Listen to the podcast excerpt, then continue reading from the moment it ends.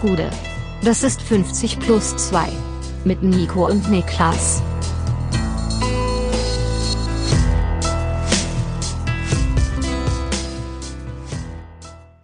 »50 plus 2, da sind wir wieder. Herzlich willkommen im neuen Jahr. Haben wir das schon hier, hier schon mal gesagt? Ja, haben wir. Haben wir schon. Am 2. Januar. Mein, mein Name ist Nico Heimer und bei mir sitzt der Mann, der bei der Promi-Darts WM ausgebuht wurde, Niklas Levinson. Gude. Was geht ab? Wie geht's dir? Ja, ja, mir geht's gut, mir geht's gut. Jackpot Levinson. Ähm, Adrian Lewis, ja. guter Mann, Ja, guter ja. Mann, habe ich immer sehr gemocht. Also ist ja so ein bisschen der, wer ist das, wer ist der Inbegriff für gescheitertes Talent im Profifußball? Marco Marin. Gibt eigentlich Ja. viele. Ich Nee, glaube, wenn Adrian Lewis ist eigentlich glaube, Alli. Bojan ist, ist, ist glaub, äh, Bojan, Bojan. Adrian, Bojan ist, glaub ich, Adrian. Lewis ist eigentlich Deli Alli. Ja, okay. Weil der war ja auf der Spitze, weil ähm, der war ja zweifacher Weltmeister, back to back. Der war ja absolut im Hype. Jeder dachte, das ist jetzt der Neue. Und dann? Und ja, da hat sich, also Phil Taylor hat sich mit ihm hingesetzt und hat gesagt, yesterday, yesterday I was 20. Now I'm 53. Time flies, hat er gesagt. Und Ja. Adrian Lewis wollte nicht hören. Und jetzt ist er raus aus den Top 32 und äh, Aber er spielt noch, er spielt noch, alle paar Wochen hat er eine Bühnenrangelei mit Gervin Price und Nice. ansonsten macht er nicht mehr so wahnsinnig viel. Wir äh, melden uns gerade natürlich von unserer Tour, bedeutet aber, äh, wir sind im Augenblick tatsächlich in Berlin im Studio. In anderthalb Stunden steigen wir in den, Zie- äh, in den Zug, oder eher in zwei Stunden, Nach Hamburg? nach Hamburg auf unseren vierten Stop. Das heißt, es ist gerade Tour-Halbzeit für uns. Und ähm, ja, vielleicht kann man hier nochmal, ne, wir werden nochmal ein kleines Fazit machen, aber schon mal ganz, ganz herzlichen Dank an alle, die bis hierhin da waren. Ähm, eine unglaubliche Erfahrung für uns. Ich glaube, das kann man auf jeden Fall so sagen. ja, riesengroßen Spaß gemacht. Bis, bisher die, die, die Wertschätzung und ähm, das, was ihr mitgebracht habt, bisher die, die da waren, absoluter Wahnsinn gewesen. Auch an Ähm, Stickern. Auch in Form von Stickern, die ihren Weg finden werden auf den Culture Berlin Tisch. Das sei auch hier nochmal ausgesprochen. Also bisher wirklich einfach eine riesen, riesengroße Erfahrung. Und jetzt kommen noch Hamburg, Berlin und München. Yes, und ähm, aber der harte, der, der harte Part ist quasi geschafft, drei Tage Back-to-Back. Ähm, ab jetzt zwar auch drei Tage Back-to-Back, aber mit zweimal im eigenen Bett schlafen, das ist schon ein großer Unterschied. Das hilft, das hilft. Ich bin ja ein Freund der harten Matratze. Ja. Nur die Hotels, in denen wir bisher waren, sind kein Freund der harten Matratze gewesen. Deswegen war das für meinen Schlaf nicht so ganz zuträglich. Aber darum soll es heute nicht gehen. Es soll gehen um viele verschiedene Dinge, aber vor allem am Anfang um ein Thema, das im ersten Moment sehr absurd klingt, aber vielleicht gar nicht ist, denn es gibt Gerüchte um einen möglichen Wechsel, der sogar schon relativ konkret sein soll, von Wout Weghorst, ehemals Wolfsburg-Stürmer, zu Manchester United. Genau, als wir gestern uns überlegt haben, welche Themen wir heute behandeln wollen, war das Ganze noch ein Gerücht, das ähm, ja auf dem Singular-Quellenprinzip beruhte. Inzwischen wurde es aber von größeren Quellen aufgegriffen und unter anderem ja auch vom Number One äh, Transferbreaker äh, Fabrizio Romano, der gesagt hat, dass Wout Weghorst absolut keen wäre, also diesen Move unbedingt durchziehen will, diesen Transfer unbedingt haben will und dass man jetzt auf die nächsten Schritte wartet. Die nächsten Schritte, die da wären, ähm, United müsste sich erstmal mit Burnley äh, einigen, auch wenn er natürlich ausgeliehen in die Türkei derzeit ist. Ist das der Ansprechpartner? Und wir wollen so ein bisschen darüber reden, ob wir das äh, für sinnvoll erachten, denn man muss ja auch mal sagen, im Sommer oder eher vor anderthalb Jahren, nee, vor einem Jahr jetzt genau ist er gegangen, ne? Zu Burnley? Ja, im Winter, oder? Ja, im Winter, genau. Ähm, da waren die, war die Nachfrage nach Wout Weghorst nicht so groß. Und das lag wahrscheinlich weniger am Sportlichen als eher daran, dass er sich öffentlicher ähm, gegen die Impfung positioniert hat. Und ich glaube, dass viele Vereine da Angst hatten, sich ein bisschen die Finger zu verbrennen. Äh, jetzt ist das Ganze vergeben und ver vergessen und äh, United soll dran sein. Und unsere erste Reaktion war, glaube ich, von beiden, finde ich nicht verkehrt. Nee, rein sportlich überhaupt nicht. Und ich möchte auch gar nicht mehr jetzt irgendwie ähm, in irgendeiner Form einordnen und über das sprechen, was vor einem Jahr Nee, war. wir das ist, ähm, aber das hat da 100% mit reingespielt. Neben der Tatsache, dass man sich einfach keine mögliche Kontroverse ins Haus holen wollte, glaube ich, ist es auch damals noch ein logistisches Bedenken gewesen, weil es ja auch irgendwie damals, also als noch, glaube ich, engmaschiger auch irgendwie getestet wurde und auch dann Leute eben getestet werden mussten, die nicht geimpft waren, war es, glaube ich, auch mehr Aufwand für die Mannschaften. Jetzt gerade haben wir das Thema gehabt, dass zum Beispiel Marvin Plattenhardt nicht mit in die USA geflogen ist bei Hertha. Ähm, ich glaube auch, weil der, ähm, weil der Impfstatus da nicht entsprechend gewesen ist. Ja. Dass es einfach für Vereine eventuell auch mit Komplikationen zusammenhängt, die man sich ähm, nicht aufbürden wollte zu dem damaligen Zeitpunkt.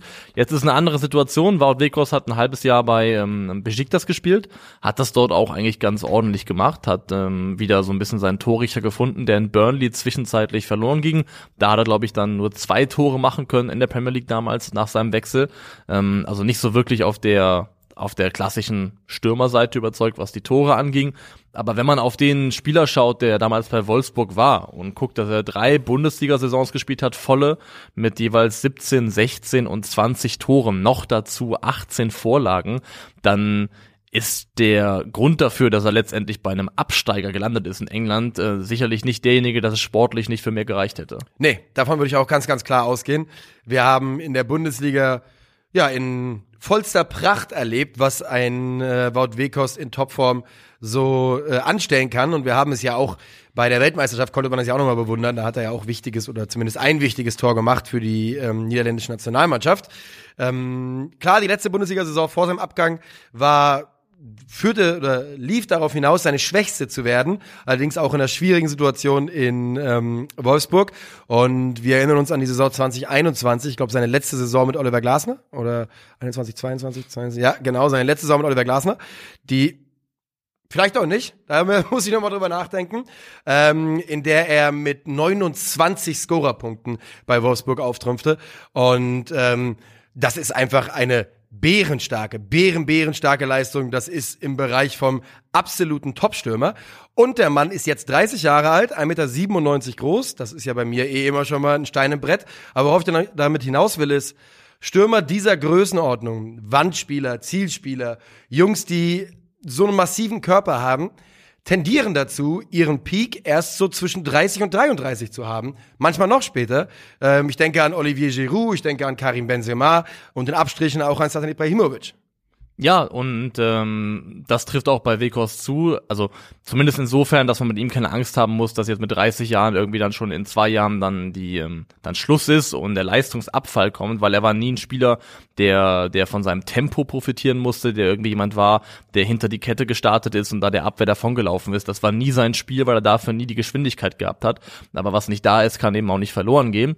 Baut Wekos ist ähm, unheimlich gut anspielbar mit dem Rücken zum Tor, hat in meinen Augen auch unterschätzte Qualitäten im Kombinationsspiel, lässt sich wirklich sehr gut einbinden. Ist dafür vielleicht im Umkehrschluss ähm, nicht, also er ist gut im Kopfballspiel und ist vor allem jemand, der einfach nervt und stört und sich reinhaut und damit auch gegnerische Abwehrspieler auch in Luftduellen irritiert und beschäftigt, was eventuell dafür sorgt, dass es unkontrollierte zweite Bälle gibt, auf die die Mannschaft gehen kann.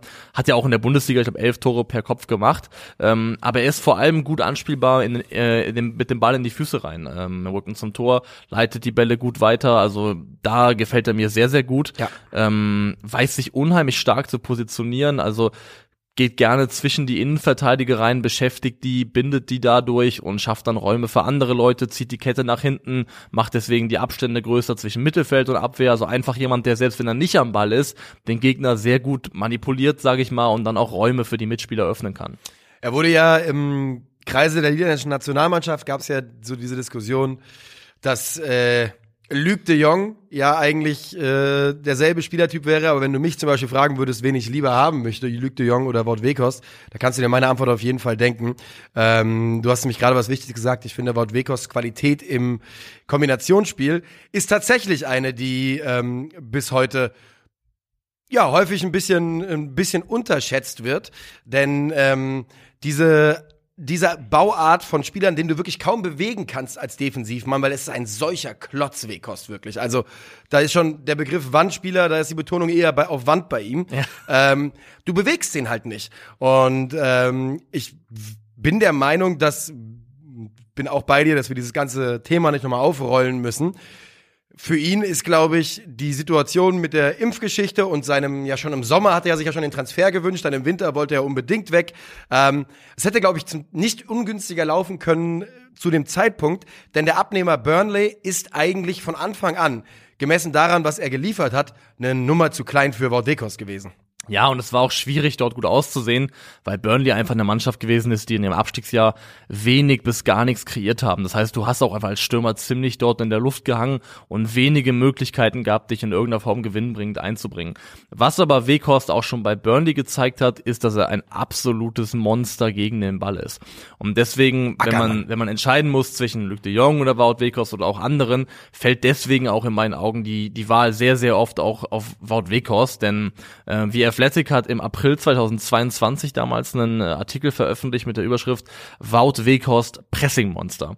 Das war die Überschrift. Und damals, also im April 2022, war Weghorst der Spieler in der Premier League von allen Spielern dort mit dem meisten Pressures per 90, also ausgeübten Druck auf den Gegner äh, pro 90 Minuten. Ich glaube, das waren damals 33,2 pro 90 Minuten. Auf Platz zwei folgte erst Calvin Phillips, damals mit 28, also mit einer gewissen Lücke. Also Weghorst hat damals wirklich gearbeitet wie ein Tier. Ja. Und das ist ja auch etwas, was sich, glaube ich, ähm, Ten Hag von seinem Stürmer wünschen würde. Jemand, der den Gegner stresst, der wirklich konsequent mit aggressiv gegen den Ball arbeitet, der das auch gut kann. Und ähm, das könnte Weghorst auf jeden Fall liefern. Gab auch noch eine weitere Anekdote aus seiner Burnley-Zeit, die fand ich sehr, sehr interessant. Ähm, weil ich glaube, Erik Ten Hag ist auch wichtig, dass er Spieler kriegt, die, die lernbegierig sind, die wissbegierig sind, die ein Interesse daran haben, besser zu werden, unabhängig davon, ob die jetzt 21 20 oder 30 Jahre alt sind. Und über Wout Weghorst wurde damals geschrieben, dass der bei Burnley teilweise seine Mitspieler bis tief in die Nacht äh, den Nachrichten geschickt hätte, um mit denen äh, quatschen zu wollen, wie sie ihre, ähm, ihre Harmonie auf dem Platz verbessern können. Mhm. Also jemand, der eine unheimliche Akribie mitgebracht hat und selber ein großes Interesse, Interesse daran hatte, sich zu verbessern, sich zu steigern, besser mit seinen Teamkollegen zurechtzukommen. Und das ist ja so ein Eigeninteresse daran, irgendwie Fortschritte zu machen, ist ja für einen Trainer auch Gold wert. Jetzt lass uns gleich mal darüber reden, was, wie seine Rolle bei United aussehen könnte, auch von der Spielzeit her, aber noch ein kurzer ähm, Abschweif. Wout hatte ähm, am Samstag nach dem Heimsieg ähm, in der äh, türkischen Super League vor dem Fanblock von Besiktas äh, ja, posiert und sein Wappen getätschelt und das wurde auch sofort als Abschiedsgedanken und als Abschiedswunsch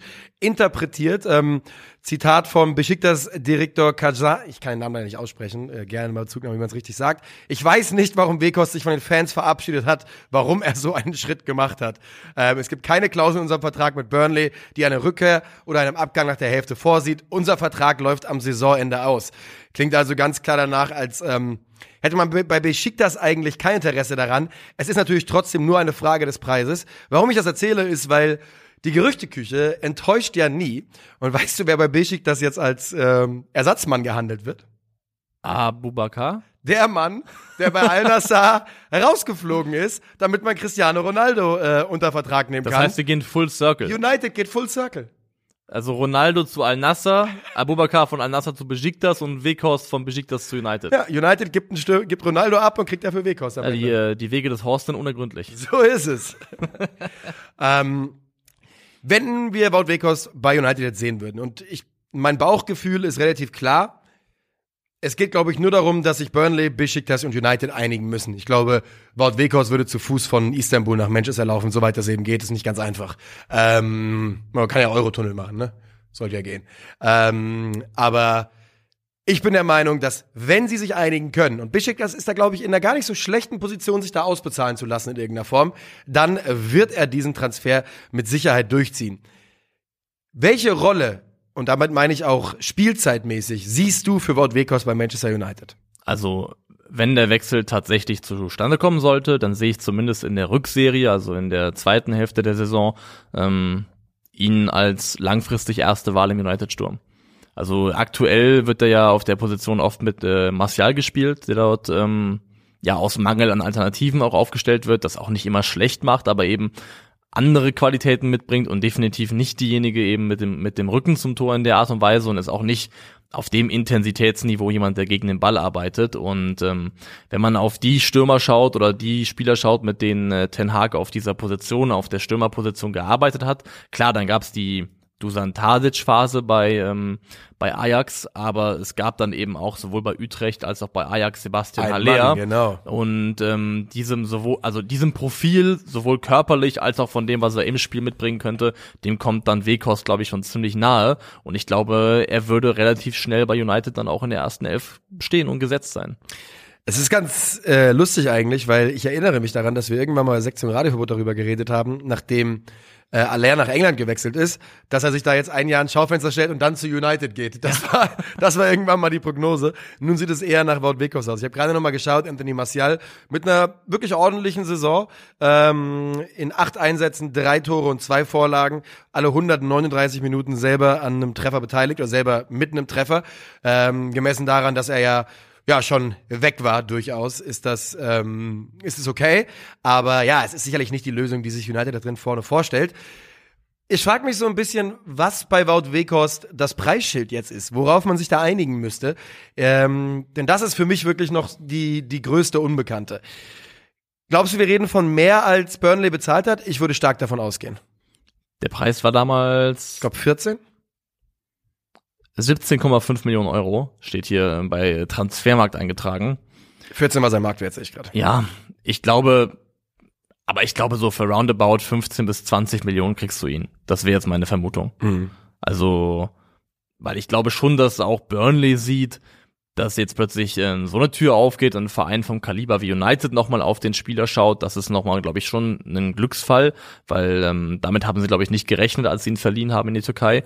Von daher glaube ich, dass das Preisschild maximal bei 20 Millionen Euro liegen wird. Ich sehe gerade, dass ähm, laut Transfermarkt Besiktas eine Kaufoption von 10 Millionen sogar nur hat. Ähm, ich denke, wenn es dann ein bisschen darüber hinausgeht, dann äh, wäre das, ja, dann wäre das, glaube ich, ähm, schon Schon in Ordnung. Ähm, Und für United ja auf jeden Fall zu stemmen. Viele Leute wissen gar nicht, dass Wout Weghorst mit vollen Namen Wout François Maria Weghorst heißt. Das ist ein guter Name. Ist es jetzt ernst oder gelogen? Nein, ist mal voll ernst. Okay. Er heißt Wout Mar äh, François Maria Weghorst. Also, ähm, Das ist sehr schön. Ja. Das ist sehr schön. Ein Gedanke noch. Im Sommer gab's mal die Gerüchte, und ich habe noch mal geschaut, dass bei Eintracht Frankfurt die Entscheidung zu treffen war zwischen Wout Weghorst und Lukas Alario. Und schon im Sommer habe ich da gesagt, es muss Wout Weghorst werden. Wurde es nicht. Und der Gedanke, dass bei Eintracht Frankfurt zum vielleicht ähnlichen Preis, man hat ja für Alario 7, 8 bezahlt, wenn die jetzt eine 10 Millionen Kaufoption bei Besiktas reingeschrieben haben, wäre das ja ein vergleichbarer Preis. Wenn man sich überlegt, dass man für einen vergleichbaren Preis, Wout Weghorst hätte äh, haben können, ähm, dann, dann würde man Meister werden diese Saison. Es ist auf jeden Fall, also wenn das die Wahl war, ist es auf jeden Fall extrem bitter, weil ähm, wenn man den rein sportlichen Vergleich zieht und sich wirklich nur darauf konzentriert, ist für mich vollkommen klar, dass ich jedes Mal Wout Weghorst nehmen würde, weil er Scoring Power bewiesen hat, aber weil er eben auch, also Lucas Alario, den müsste man den teilweise ja mal den Mehmet Scholl-Satz übersetzen äh, auf Spanisch, ähm, dass er Gefahr läuft, sich wundgelegen zu haben auf Ja. dem Platz und das gilt ja für Wout Weghorst überhaupt nicht. Ähm, Nee, der, der Mann rackert und wirklich vor allem, bekloppt. was man, glaube ich, jetzt erwarten kann, zum Beispiel bei United ist, dass Wout Weghorst einfach die Abwehr so beschäftigt und auch zwei Innenverteidiger gleichzeitig binden kann, ähm, dass im Idealfall zum Beispiel mal die Abstände nicht passen zwischen Außenverteidiger und Innenverteidiger, weil der, weil Weghorst jemanden wegzieht und dann sind diese Halbräume offen und da ist dann ein Abstand, der nicht passt, wo dann Rashford zum Beispiel reinstarten kann. Dasselbe könnte ich mir aber auch vorstellen, hätte ich mir vorstellen können bei Frankfurt mit Kolomwani. Ja. Dass ähm, wenn Weghorst Leute bindet und dann eben Räume Räume zieht, die dann eben ähm, in die reingestoßen werden kann von solchen Spielern eben. Ähm, das hätte glaube ich gut passen können. Aber Wout Weghorst zu United kann ich nur sagen rein sportlich und vom Preispaket, das man da wahrscheinlich erreichen könnte, ist das für eine Stürmerlösung im Januar finde ich zumindest, was United angeht, relativ nah am Optimum. Und wie gesagt, mein, meine Tendenz, mein Bauchgefühl ist klar. Ich glaube, da geht's nur darum, dass man sich einigen muss und dann wird das Ding auch äh, durchgehen, höchstwahrscheinlich. Und dann bin ich sehr gespannt. Also ähm, die Karriere des Wout Weghorst ist eine spannende Karriere und ein weiteres Beispiel eben dafür, dass man großen Stürmern Zeit geben muss. Und ähm, denn das, ich meine, wirklich, Also Aragon, das ist ja ein Dunedain, die sind ja auch riesengroß alle. und Der alle war ja- alt wie Sau. Alle alt wie Sau. Der war, siehst du, der war ja auch schon irgendwie über 100, als er dann seinen, 123, seinen, ich, seinen großen Moment hatte. Ja. Davor hat er auch noch rumgeeiert. Also man darf die Jungs nicht abschreiben. Ja, so ist es. Ähm, und ich gucke nämlich gerade noch mal rein. Ich bin mir relativ sicher, wenn wir, wenn wir bei Wout Weghorst schauen, dann ähm, vor sechs, sieben Jahren war, war das eigentlich kein Name, den man im internationalen Fußball irgendwie kannte. Und da war er auch schon Mitte 20. Und ähm, jetzt vor einem Transfer zu einem der größten Clubs der Welt. Das ist schon nicht ganz verkehrt, muss man sagen. Wir ziehen weiter und fragen uns, ähm, ach so, ja. Ich, Ja. Hab, ich habe die Geste, Ja. die ihr nicht sehen konntet, verstanden. Sehr gut. Ähm, wir ziehen weiter und fragen uns, ist das in Ordnung oder ist das verkehrt, was da gerade passiert zwischen Borussia Mönchengladbach und dem FC Bayern München? Dort äh, läuft nämlich inzwischen, kann man sagen, ein Transfer-Poker, der vielleicht auch die Chance hätte, noch zu einer Posse zu werden. Äh, rund um Torwart Jan Sommer, mhm. den die Gladbacher Stand jetzt nicht gehen lassen wollen und wo die Bayern aber das Ding wohl trotzdem noch nicht abgeschrieben haben. Ja, wir haben dazu im Live-Podcast in Essen Podcast eine, auf der Show in Essen eine Frage bekommen und ich ärgere mich heute über meine Antwort, deswegen werde ich sie nicht replizieren. Nur an alle, die da waren, ich würde meine Antwort gerne zurücknehmen. Ich habe seitdem weitere Informationen zum Thema bekommen. Es geht nämlich darum, dass Borussia Mönchengladbach den Bayern einmal abgesagt haben soll im Sinne von Vergesst es, der Mann bleibt bei uns. In diesem Sommer geht da gar nichts. Wortlaut ist, wir werden Jan Sommer nicht abgeben. Das haben wir den Bayern auch so mitgeteilt. Und das sagte natürlich Roland Wirkus. Ich bin inzwischen aber auf einer ganz anderen Seite. Es ist ein ganz, ganz klassischer Poker von allen Seiten, insbesondere von Bayern Seite. Ähm, auffällig finde ich, und ich glaube du auch, und da kann ich dir den Ball hier zuwerfen, ist, wie über diese, diese Transferverhandlung so äh, berichtet wird medial. Ja, und also da gehe ich mit. Ich bin mir nicht mehr nicht mal 100% sicher, was diese, was den Poker-Aspekt angeht. Ähm, weil es wurde dann danach lanciert, dass ähm, Jan Sommer dann nochmal bei, bei Bonhoff vorstellig geworden sein soll und da nochmal einen Wechselwunsch hinterlegt hat. Der hat dann wiederum das öffentlich dementiert, hat gesagt, nee, das, das Gespräch hätte es in der Form gar nicht gegeben. Und Jan Sommer wäre auch nicht die Art Typ dafür, der sowas machen würde. Der würde akzeptieren, wenn man so eine Entscheidung so trifft. Und das kann alles Teil eines Pokers sein. Aber, aber das ist auch ganz klassische Bayern-Stil eigentlich. Genau. Unruhe, Unruhe, Unruhe nur nicht zur Ruhe kommen lassen, weiter nerven, nerven, nerven, bis irgendwann die andere Partei sagt, yo, dann nehmt den halt, Alter, lass mich jetzt in Ruhe, ruf mich nie wieder an. Und da muss man auch so ehrlich sein und sagen, dass die beteiligten Berichterstatter rund um so eine, um so einen, so ein Gerücht hier, Sport 1, Sky, Bild, wer auch immer das ist, das sind ja auch im Zweifelsfall dann keine neutralen Überbringer des aktuellen Stands der Dinge. Da geht's halt oft auch um das Erzeugen eines Stimmungsbildes, im Sinne zumindest einer der beiden Parteien, weil irgendwo, man muss sich ja auch, man muss ja auch ehrlich sein, um Informationen zu kriegen im Sportjournalismus, im Fußballbereich, das ist ja irgendwo auch, bis zu einem gewissen Grad nachvollziehbar, ein Geben und ein Nehmen. Oh, 100 Prozent. Und ähm, wenn du gut, du, du willst gute Beziehungen bis zu einem gewissen Grad pflegen zu Vereins ja, Verantwortlichen, damit du eben auch im Idealfall ab und zu mal einen Scoop kriegst, der Erste bist, der was weiß.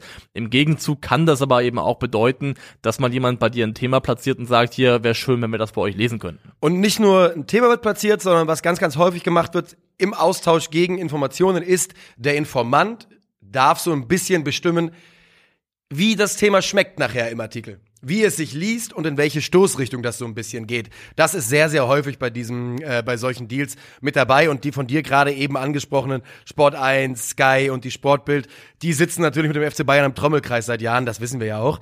Ähm, und deshalb ich bin mir relativ sicher, dass wir gerade einfach nur einen klassischen Poker erleben. Wir hören aus Gladbach, ähm, dass man äh, Jonas Omlin als, äh, als einen Kandidaten ausgemacht hätte oder den Keeper von RB Salzburg, dessen Namen ich gerade nicht lese, ich habe ihn irgendwo verloren. Philipp Köhn, beides Schweizer Keeper. Und beide sind irgendwo zwischen sieben, sechs und zehn Millionen einzuordnen, wenn sie denn im Winter ab, äh, den, die Erlaubnis bekämen zu wechseln. Und für mich liest sich das alles so wie Roland Wirkus möchte halt sehr, sehr gerne mit einem 34-jährigen Torwart, dessen Vertrag im Sommer ausläuft, den Nachfolger finanzieren. Und wenn ihm das eins zu eins so gelingen würde, wäre das sehr, sehr gute Arbeit. Das wäre es definitiv. Und wenn es so sein sollte, dass Gladbach einfach schlicht und ergreifend pokert, dann ist es auch vollkommen in Ordnung und nachvollziehbar. Weil man muss ja mal ganz ehrlich sein, die einzige Partei, die in dieser Situation gerade unter Druck steht, das ist der FC Bayern München. Niemand anderes hat Druck, weil, und damit glaube ich, hat Bonhoff recht, ich schätze Jan Sommer absolut nicht als jemanden ein, der im Zweifelsfall, wenn er diesen Wechselwunsch nicht ermöglicht kriegt, dann irgendwie zum Problemspieler für Borussia Mönchengladbach wird. Das ist null der Eindruck, den ich von der Person Jan Sommer in all den Jahren bei Borussia Mönchengladbach bekommen habe. Der würde sich auch nicht jetzt hier sein und ich glaube, da kann man schon sagen, sein kleines Denkmal mit dem Arsch einreißen, weil er sechs Monate vor Vertragsende unbedingt zum FC Bayern muss. Nee, das glaube ich auch nicht, weil der wird ja auch so ehrlich und realistisch sein, dass ähm, ohne diese Neuerverletzung diese Tür gar nicht aufgegangen wäre. Das könnte man im Umkehrschluss sagen. Ergo ist es auch eine sehr, sehr einmalige Chance und ist es dann vielleicht auch irgendwie blöd vom Borussia Mönchengladbach, wenn sie dann einem verdienten Spieler die Möglichkeit verwehren, nochmal so einen Schritt zu gehen und eine unver unverhoffte Möglichkeit zu kriegen, vielleicht sogar über den Sommer hinaus beim FC Bayern zwischen den Pfosten zu stehen. Ähm, aber so oder so glaube ich eben, dass Jan Sommer im Zweifelsfall, wenn er bleiben müsste bis zum Saisonende, sehr professionell damit umgehen würde. Und deswegen die Partei, die ähm, für die es schnell gehen muss und die jemanden braucht, das ist der FC Bayern München. Und dementsprechend könnte ich komplett nachvollziehen, wenn Gladbach einfach sagt, nee, wir haben ganz hartes hartes Preisschild oder eine, eine Schmerzgrenze, die setzt an bei 8 Millionen Euro zum Beispiel. Und alles, was darunter ist, lehnen wir einfach mal kategorisch ab. Und damit würden sie gut fahren. Also warum denn nicht? Sollen sie genauso machen und dann äh, die Bayern wirklich zappeln lassen. Und ich bin mir auch wirklich sicher, dass und man hört ja immer noch, Nübel wäre immer noch ein Kandidat etc. Ich bin der Meinung, dass man sich in München relativ fest auf Jan Sommer schon äh, einge, eingeschossen hat. Man hat natürlich die Augen offen, das muss man auch. Man wird nicht bereit sein, da irgendwie am Ende 10 Millionen plus zu bezahlen. Aber ich komme von dem Gefühl nicht los, dass das gerade wirklich ähm, ähnlich über Wekos nur eine Frage der Zeit ist. Und deswegen wollte ich auch meine Antwort aus Essen revidieren. Da habe ich nämlich gesagt, ja, vielleicht lassen sie sie einfach in der langen Hand verhungern und sagen, nee, ihr kriegt den halt einfach jetzt nicht. Ähm, aber wenn ich aktuell Geld setzen müsste, dann würde ich eher darauf setzen, dass Jan Sommer Ende Januar Bayern-Torwart ist. Aber glaubst du, dass ähm, sie Sommer nur verkaufen würden, wenn sie selbst auch den Nachfolger jetzt schon im Winter kriegen? Oder ging es nur um das Einspielen der reinen Summe, mit der man dann notfalls auch im Sommer jemanden holen könnte? Also oder also ich glaube nicht, dass Gladbach sie, ganz ja. konkret jetzt im Winter sofort einen Ersatz. Ich glaube schon. Ja. Ich glaube schon und ich hoffe auch, dass sie sich da nicht so verrückt machen lassen von den Bayern, dass sie ähm, da der, wie sagt man, ein das falsche Bein vors andere setzen, was auch immer. Du weißt, glaube ich, was ich meine. Und äh, Sommer abgeben, bevor man da irgendwelche Gewissheit hat.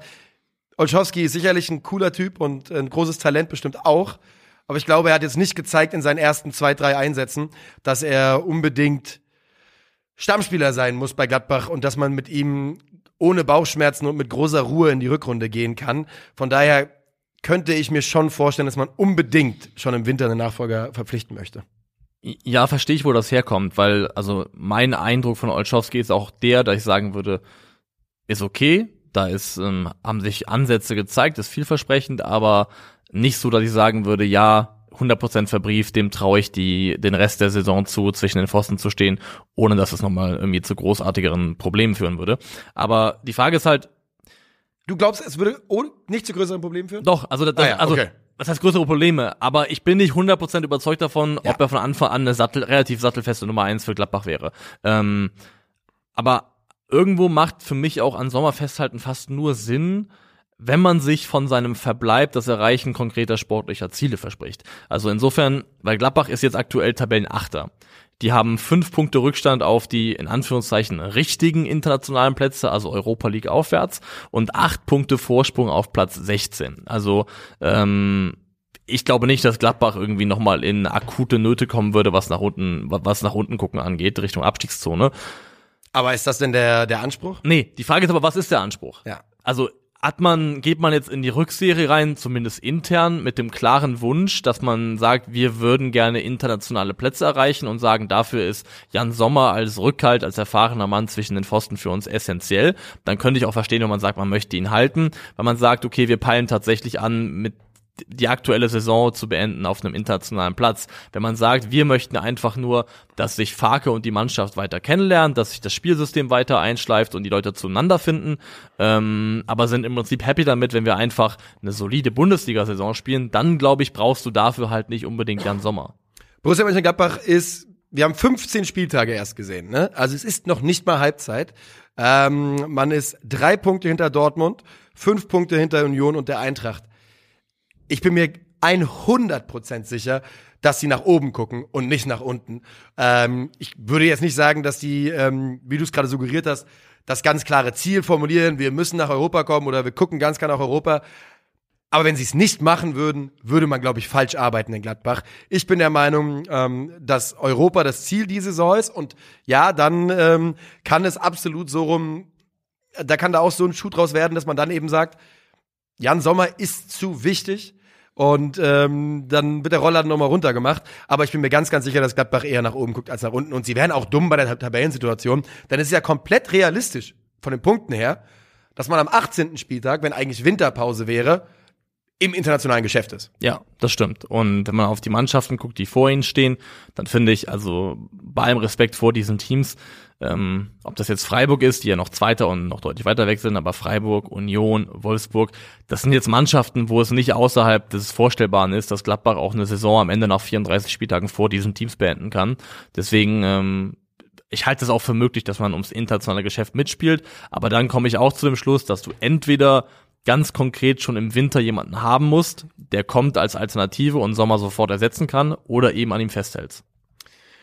Und da wird sich dann zeigen, ähm, ob eben so ein Transfer im Winter möglich ist und vielleicht, denn das ist ja die große Frage, also Om, Omlin, Omlin, ich bin mir nicht ganz sicher, ob der Mann vielleicht aus dem französischen Teil der, der Schweiz kommt, ähm, soll eben, man soll sich nicht ganz sicher sein, ob er überhaupt available ist, überhaupt möglich ist, im Winter zu verpflichten.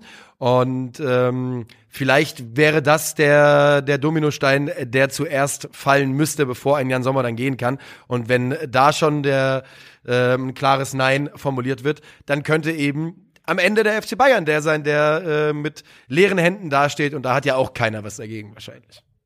Ich, sagen, ich dachte, du sagst, da hat keiner was davon. Da wollte ich sagen, ähm, keiner was nicht. dagegen. Also, machen wir damit Jan Sommer zu? Würde ich sagen. Machen wir zu, wir ziehen weiter zu der Frage, gibt es bald den R und R Angriff ähm, beim Al Nasser FC? Denn es gibt ähm, Gerüchte aus England von der Daily Mail gestreut, dass sich der neue Arbeitgeber von Cristiano Ronaldo, der anscheinend sich damit nicht begnügen möchte, einen Star geholt zu haben, auch damit beschäftigen soll, eventuell äh, Marco Reus, dessen Vertrag beim BVB ja stand jetzt zumindest bekanntermaßen im Sommer aus, ausläuft, nach Saudi-Arabien zu locken. Und Marco Reus hat sich zu diesen Medienspekulationen geäußert und es klang zumindest mal nicht wie eine kategorische Absage. Natürlich schaust du voraus und ich habe nur noch ein halbes Jahr Vertrag. Wenn ich mir da keine Gedanken machen würde, wäre das auch falsch. Dafür habe ich einen Berater, um diese Dinge zu klären. Für mich ist es einfach wichtig, dass ich kerngesund bleibe. Den Rest wird man in Zukunft sehen. Wir wissen ja, dass bei Al-Nassr auf jeden Fall ähm, die Jagd auf große Stars so ein bisschen eröffnet ist. Nach Cristiano Ronaldo soll man ja Luka Modric und Sergio Ramos schon äh, kontaktiert haben. Zumindest Modric soll ganz klar abgesagt haben. Und bei Marco Reus ist vielleicht auch so der Gedanke, und das hat er ja quasi schon gesagt, für ihn ist es wichtig, dass er kerngesund bleibt. Mal davon ausgehen, dass er das vielleicht nicht bleibt, könnte es die die mit Abstand lukrativste, beste Option sein, um hinten raus in seiner Karriere für den Rest äh, seines Lebens auszusorgen.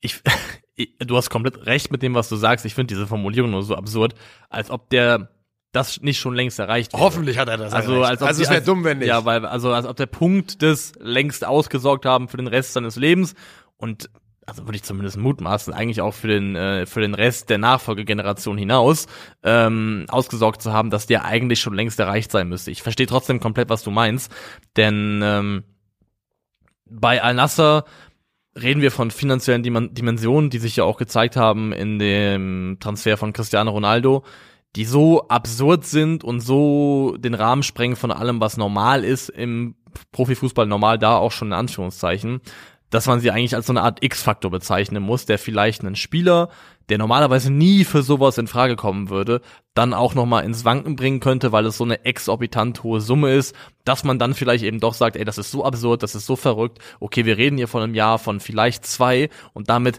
mache ich nochmal so einen Quantensprung in dem, was mir letztendlich zur Verfügung steht, ob das dann noch gebraucht wird oder nicht, sei dahingestellt, weil ich glaube, wenn die Verlockung einmal da ist und in der Theorie der Vertrag vor dir liegt mit einer eingetragenen Zahl, ja. dem dann erstmal widerstehen zu können, das ist dann auch nicht so leicht wahrscheinlich. Ähm, deswegen das Geld oder die Möglichkeit, dass es einfach exorbitant viel Geld ist, das ist für mich so der X-Faktor in der Frage, ob Marco Reus das tatsächlich machen könnte. Ich, ja, also ich bin, es ist ja vollkommen klar, es geht nur ums Geld. Also Marco Reus wird nicht aus sportlichen Gründen zu Al-Nassr gehen. Da müssen wir, das Thema müssen wir nicht aufmachen.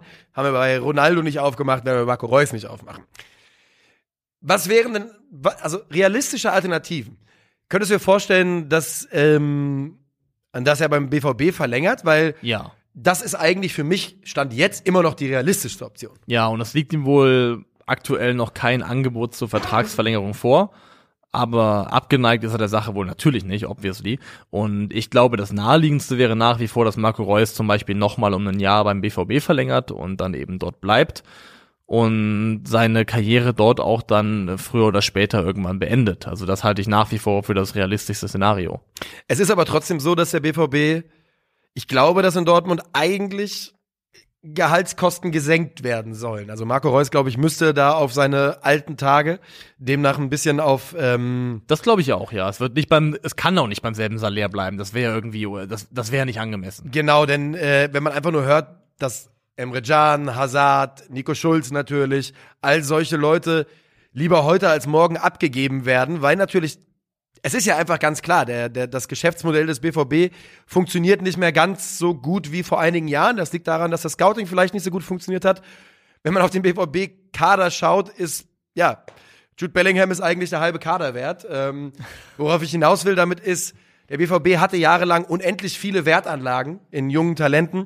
Davon sind nicht mehr ganz so viele da. Und wir wissen alle, Geld bei deutschen Vereinen, die eben keine, ähm, keine Investoren dahinter haben, sitzt nicht mehr ganz so locker. Trotzdem bin ich mir ganz, ganz sicher, dass Marco Reus, wenn er beim BVB bleiben möchte, ein Angebot bekommt, bei dem er nicht am Hungertuch äh, nagen müsste.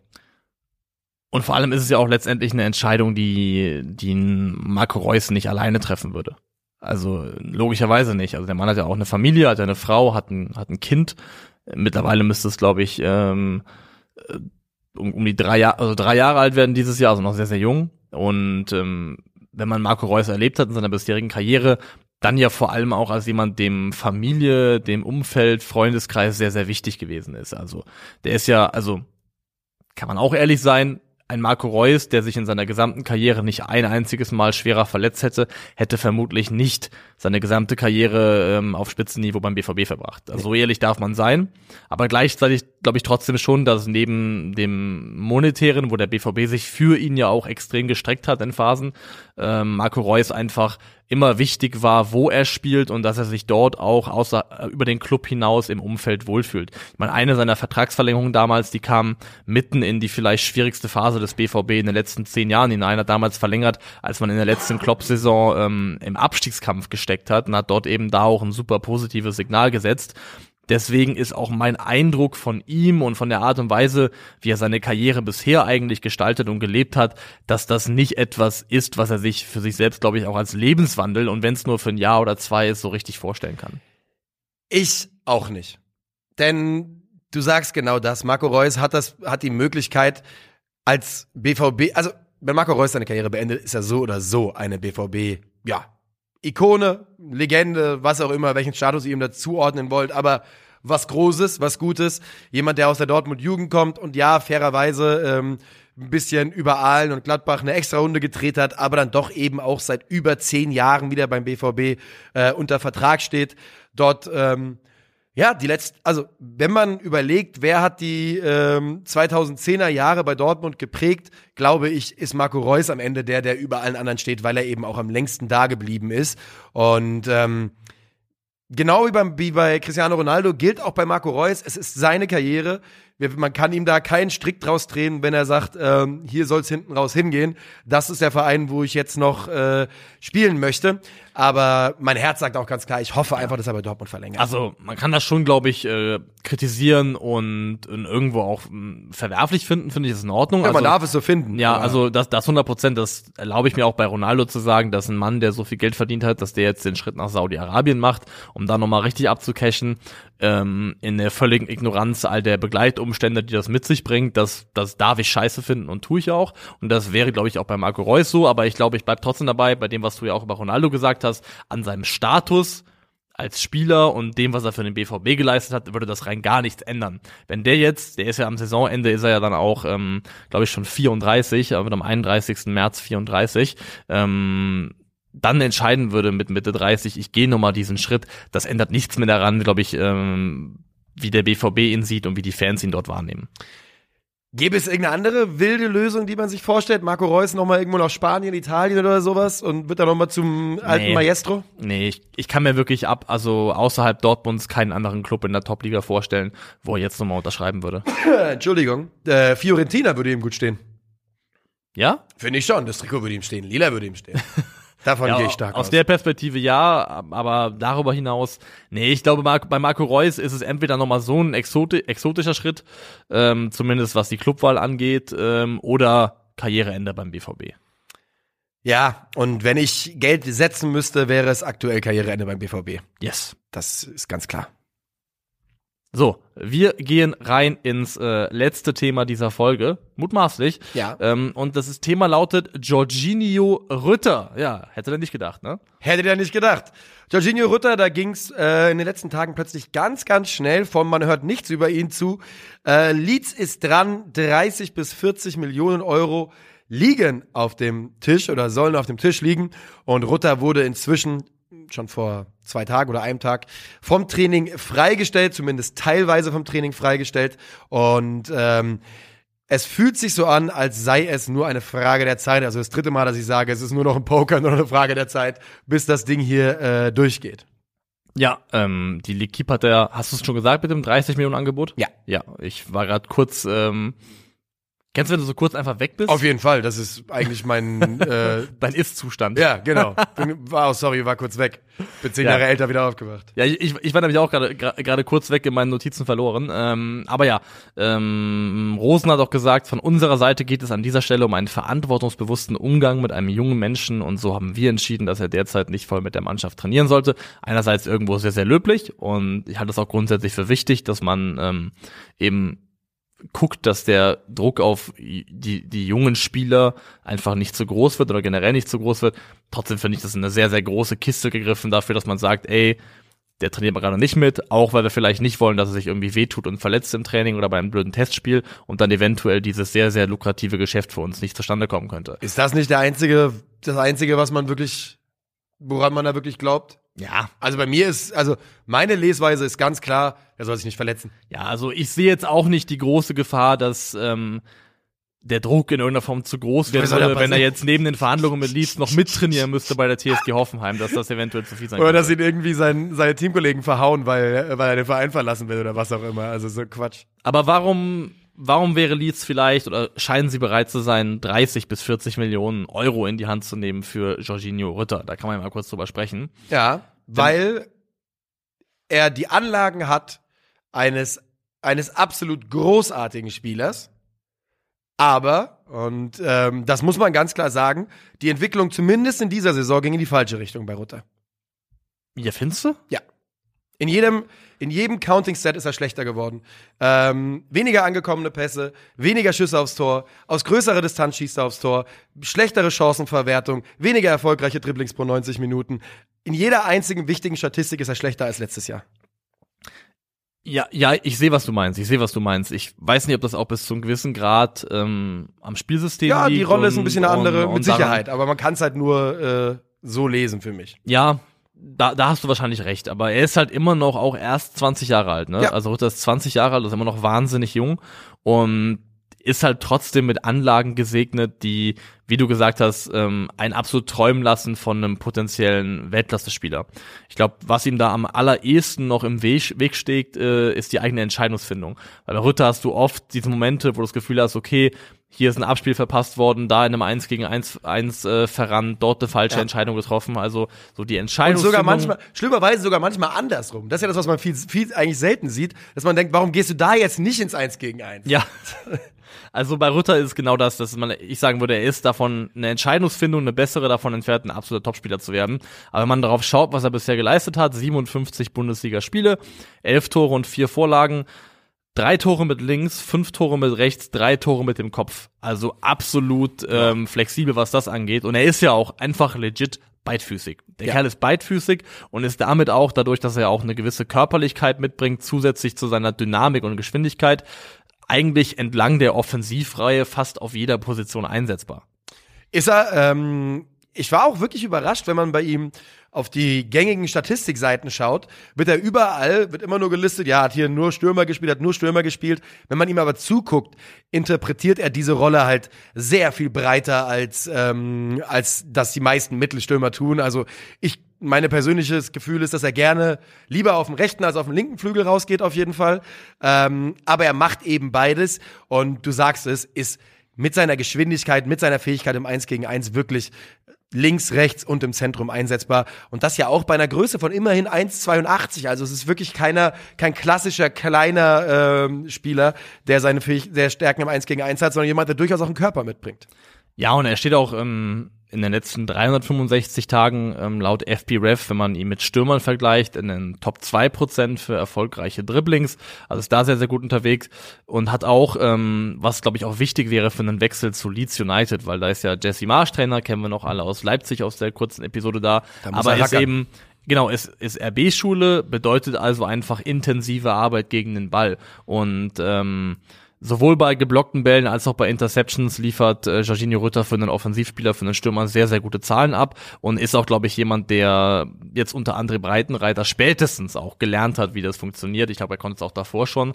Aber ich glaube, der Sprung also wenn du für Breitenreiter spielen kannst, glaube ich, kannst du auch für Mars spielen. Das ist ähm, ähm, ja, das glaube ich ein relativ guter Fit, der der der der Sprung davon von der Idee her, wie du gegen den Ball arbeiten möchtest, mit welcher Intensität und Aggressivität du den Gegner anlaufen möchtest, ähm, der ist da nicht so wahnsinnig weit. Deswegen glaube ich, gibt's auch viele gute Argumente dafür, warum Rütter für Leeds tatsächlich ein guter Fit wäre. Ja, ähm, ich habe gerade noch mal ein bisschen in seine Statistiken reingeschaut, weil ich mir so ein bisschen noch mal angucken wollte, was, wie sich die Rolle verändert hat in der abgelau oder in dieser Saison im Vergleich zur letzten. Und ähm, er versucht immer noch, er versucht mehr Abschlüsse als in der letzten Saison. Das muss man ganz klar sagen. Die sind aus größerer Distanz, von schlechterer Qualität. Aber seine einzige positive Entwicklung, wirklich positive, sind die äh, Shot-Creating Actions und die Expected Assists. Sprich, ähm, in dieser Saison hat er klar mehr den Auftrag, seine Mitspieler einzusetzen und zu suchen. Kreiert er viel viel aus dem Dribbling heraus, oder? Genau. Ähm, fast, fast mehr als fast jeder andere Spieler in der Bundesliga. Kolomoani ist der einzige mit vergleichbaren, vergleichbaren Werten. Es ist, aber, es ist aber ein klassisches Phänomen von einem jungen Spieler, der ähm, eine Aufgabe besser erfüllt oder sich mehr auf eine Sache konzentriert und alles andere leidet darunter. Du hast es gerade eben gesagt, der Junge ist 20 Jahre alt, also wirklich brutal jung und es ist noch viel, viel Zeit, um sich da weiterzuentwickeln. Ähm, und ich würde mich auch anschließen. Ich glaube, dass er die Arbeit gegen den Ball in Hoffenheim in den, was sind es jetzt, erst anderthalb volle Jahre? Ja, kann sein, ja. Anderthalb voll, auch gute, ähm, gute Aussage. ähm, dass er da auf jeden Fall große, große Schritte schon gemacht hat. Und wenn man übrigens überlegt, dass die TSG unter eine Million Euro für ihn bezahlt hat und jetzt auf potenziell 30, 40 gucken können, ähm, ist das ein Killer-Deal. also Rosen macht einfach brutales Business. Das ist einfach die Wahrheit. Er Ja. macht es schon sehr, sehr lange. Das kann man also für den Verein, für den das macht, schlecht finden, ähm, aus einer neutralen Perspektive heraus. Aber die Art und Weise, wie der, wie der Kerl Transfers abwickelt, welche Geschäfte er macht, das ist schon im Schnitt sehr, sehr gut. Und so lange ist Rütter tatsächlich noch nicht da. Und ich habe auch mal geschaut, diese 57 Bundesligaspiele, hat er aber im Schnitt nur pro Partie 49 Minuten gespielt. Das heißt, wenn man das runterbricht auf tatsächliche Spiele, also wenn man, wenn man es runterbricht auf Full 90s, also auf volle 90 Minuten, dann hat Rütter in der Theorie 31,6 Spiele über 90 Minuten gemacht und äh, kannst also aufrunden auf 32. Und wenn du 32 Spiele über 90 Minuten hast und dann sagst, das ist ein Spieler mit 32 Spielen, 11 Toren, 4 Vorlagen, klingt das auch noch mal besser und Ja. ähm, als wenn Aber das ist über so, als wenn, man, als wenn man irgendeine beschissene Frucht in Marmelade einkocht, dann ist sie auch danach leckerer in der, in der Konsistenz. Das ist ja nicht die Wahrheit, aber du hast recht, ja, ja. Ja, aber ich finde schon, dass man auch gucken muss, okay, 57 Spiele ist was anderes, wenn du davon nur 20 von Anfang an gemacht hast. Da musst du, glaube ich, schon zumindest so fair sein und das mal auch, auch mal kurz auf die Minuten schauen. Bleibt natürlich trotzdem so. Im Umkehrschluss bedeutet das, die Sample Size ist nach wie vor relativ klein. Ähm, meine Frage an dich, eine meiner letzten für heute. Was wäre für dich absurder? Rütter für, sagen wir mal, jetzt am Ende 35 Millionen zu Leeds oder das, was Brentford mit Kevin Schade gemacht hat? Dann, also, da fände ich den Brentford-Deal stand jetzt ein bisschen absurder. Einfach weil Kevin Schade noch weniger geleistet hat, bis jetzt noch weniger gezeigt hat und noch mehr quasi eine Wette ist darauf, was es sein kann. Ich halte beide für hochtalentiert und ich glaube, dass es bei beiden absolut das Szenario gibt, dass man in zwei Jahren sagt, waren doch super Deals, ist doch gar kein Thema. Ähm, aber ja, da fände ich auf jeden Fall aktuell Schade absurder. Und du? Gehe ich komplett mit. Und die Wahrheit ist halt nach wie vor, und da wiederholt man sich im Zweifelsfall, weil man schon oft über dieses Thema in der Premier League gesprochen hat, wenn Leeds jetzt für den Kerl 35 in die Hand nimmt und das Ding geht nicht gut, dann werden sie im Endeffekt wahrscheinlich trotzdem noch weich fallen, weil das wird ein Spieler sein, der trotzdem seinen Wert hat und halten wird. Das heißt, wenn der in zwei bis drei Jahren, in, im Worst Case, ich glaube nicht mal dran, ich glaube, Rütter wäre ein guter Transfer und traue ihm auch in der Premier League zu, sich durchzusetzen. Aber wenn man im Worst Case dann in zwei bis drei Jahren ihn für 15 Millionen Euro wieder verkaufen müsste, ganz ehrlich, dann zuckt man mit den Schultern und macht weiter. Es ist halt scheißegal, also, ja. Diese Wette, die kann man einfach als englischer Club eingehen, ohne dafür irgendwie Angst haben zu müssen, dass es irgendwie existenziell bedrohend für den eigenen Verein wäre. Deswegen kann man hier in Deutschland den Kopf drüber schütteln, da, dass solche Risikowetten aus deutscher Perspektive eingegangen werden, aber für englische Clubs hat das im Zweifelsfall einfach keine Bedeutung. Ja, man kann auch einfach dann sagen, gut, wir sind ja so jetzt sogar am, an dem Ende, das davon profitiert, wenn man ganz ehrlich ist. Man, Natürlich, ne? natürlich. Also für Freiburg ist das ein Riesendeal gewesen. Auf jeden Klar Fall. hätten die gerne Kevin Schade weiterentwickelt, aber so früh schon nach dem bisschen gezeigten so eine Summe dafür kassieren zu können, ist Wahnsinn. Genau, denn du weißt ja einfach gar nicht, ob der Spieler und man kann davon stark ausgehen, es sieht danach aus, aber man weiß ja nicht, wie sich ein Spieler weiterentwickelt. Man weiß nicht, was passiert und äh, da kann es ja auch durchaus, hätte es auch in die andere Richtung gehen können, so dass so eine Summe plötzlich am Ende dieser Saison vielleicht völlig absurd und überhaupt nicht realistisch mehr wäre. Und damit machen wir das Thema Jorginho Rütter zu, machen aber auch diese Folge für den heutigen Montag, den 9. Januar zu. Wir packen jetzt unsere Sachen, gehen zum Bahnhof und fahren nach Hamburg, freuen uns auf alle, die dort heute Abend hinkommen. Bringt und uns Sticker die, mit, wenn ihr wollt. Genau, denkt dran, bringt Sticker mit, wenn ihr möchtet, hier für unseren Calcio Berlin Tisch und freuen uns auch auf Berlin am Dienstag und äh, München am Mittwoch. So ist es. Und hören uns hier aber wieder an gleicher Stelle genau in einer Woche. Tschö. Ciao, ciao.